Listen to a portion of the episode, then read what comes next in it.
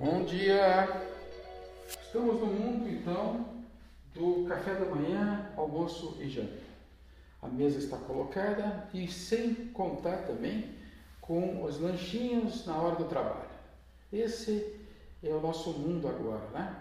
Então a gente veio de uma história dentro desses podcasts lá de trás, que vocês tinham a história do pulmão, de repente foi para o intestino, estômago, arranhamos um pouquinho de calor no intestino grosso, lógico, tudo dentro da visão da medicina chinesa, é, enfocando sempre essa questão do tratamento alopático junto, né? E enfocando também sempre a questão do equilíbrio que vocês têm que ter dentro do, do processo energético abdominal, que, só, que é a alimentação, do pulmonar, que são os pranas, que dentro do, que eu sempre recomendo, a meditação, dentro da, da visão da, da, da, do equilíbrio, apana, prana, pranayamas, e jogando isso para o mental.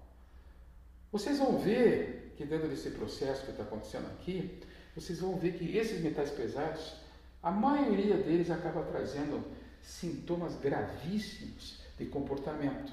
É muito interessante isso. Um prato cheio para os psicólogos, um prato cheio para os psiquiatras.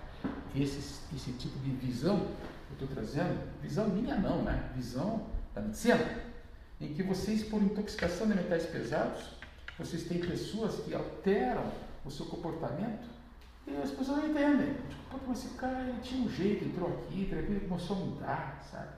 Começou a mostrar um perfil que a gente não conhecia. Interessante isso, né? Que coisa, né? Então, é, é, é, dentro dessa, dessa visão, vocês vão ver, e eu vou trazer isso para vocês, que eu, esses, todos esses metais pesados, tóxicos, trazem alterações comportamentais. É muito importante esse, essa visão, sabe? E outra visão muito importante, sim, meus amigos, sim. Aqui nos metais pesados nem tanto. Aqui mexe mais com tireoide tá? e com a lataria. Pele, cólicas intestinais. Alguns você pode enfocar muito nessa questão de pulmão, mas quando entrar lá no mundo dos organoclorados, organofosforados, os piretroides, praticida, pesticida, aí vai ser o mundo do câncer das leucemia e dos linfomas. Aí pega brabo. Aí pega brabo. E nós, dentro das nossas casas, nós estamos totalmente sujeitos a isso, através de inseticidas, pesticidas, etc. Volto a repetir, não é nosso trabalho aqui passar a fazer apologia a vocês viverem num mundo enclausurado, que já está acontecendo por causa dessa pandemia aí. Não é isso. Nossa, nosso intuito aqui é vocês identificarem tá? E o uso, o uso é que tem que ser administrado, tá? O uso é, na questão da, da, da, limpeza, a questão é, da antioxidação, fazer um tratamento oxidante muitas vezes necessário, antioxidante e recuperação dessas vitaminas e sais minerais, tá? Através da quelação, da quelação desses metais pesados. Enfim, voltando à terra, né? vamos voltar a colocar os pés no chão e vamos conversar aqui com a minha querida Cal, que tem me acompanhado há anos e tempo já, sobre essa questão desse mundo, né, dos podcasts, que o objetivo é trazer para vocês cada vez mais conhecimentos em relação a é, lidar com tudo isso que vem de fora. Né? Então, o que, que nós temos é, enfoque no alumínio? Olha, vamos começar a enfocar em que esses pacientes têm também cólicas e irritação do intestino grosso, viu? Eles têm, tá? Como morreu o nosso amigo Napoleão Bonaparte, certo? Que ele tinha cólicas intestinais violentas e depois suspeitou-se por exames de cabelo, identificou-se muito arsênico nos, exames de sangue do Napoleão Bonaparte. E um dos principais é, é, sintomas dele era, eram as cólicas. Aí esses passaram para o chumbo também, que tem a cólica saturnínica intestinal. E agora estão no alumínio, no alumínio que também tem muitas cólicas e irritação intestinal. Vocês vejam como é importante esse, esse, esse sintoma, né? como esses asanas dentro da, da Kundalini Yoga são importantes no sentido de vocês transmitirem uma ideia em que não adianta ficar tomando antiespasmótico remédios para tratar essas colites, retocolites ulcerativas e etc, né? Doença de diverticulite Merkel, todos esses sintomas que tem aí na nossa sociedade, é, sem entender que de repente vocês têm que lidar sim com é, intoxicação metálica, né? É, outro enfoque, como já falei lá no começo desse podcast, essa questão das alterações comportamentais.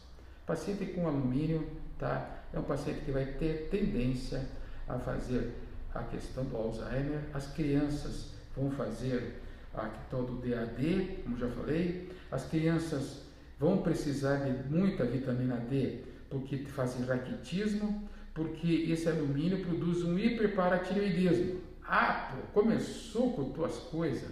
Tá bom, vou explicar então. Esse hiperparatireoidismo é das paratireoides. Ele mexe com, mexe com o cálcio e diminui o cálcio e diminui o fósforo.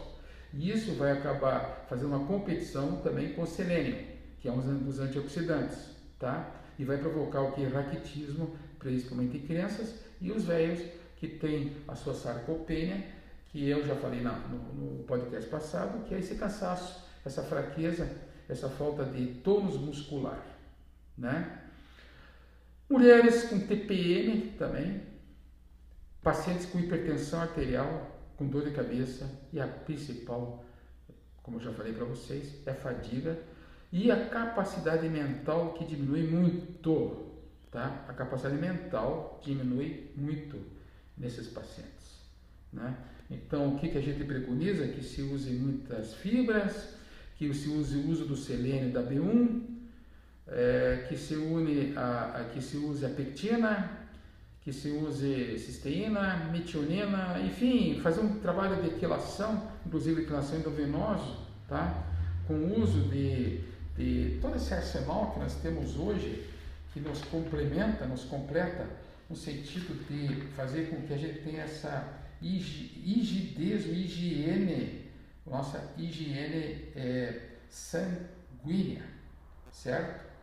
Bom, na sequência, depois do alumínio, a gente poderia falar, Carl, é, do mercúrio. Ai, ai, ai, ai. Mercúrio. Esse é o cão. Ah, pô, esse aí já sei, você não precisa nem fazer podcast sobre isso. Por que, Cal? É, por causa do dentista, dentista é culpado. Que Sempre tem que ter um culpado, né? Pudera fosse, viu? Pudera fosse.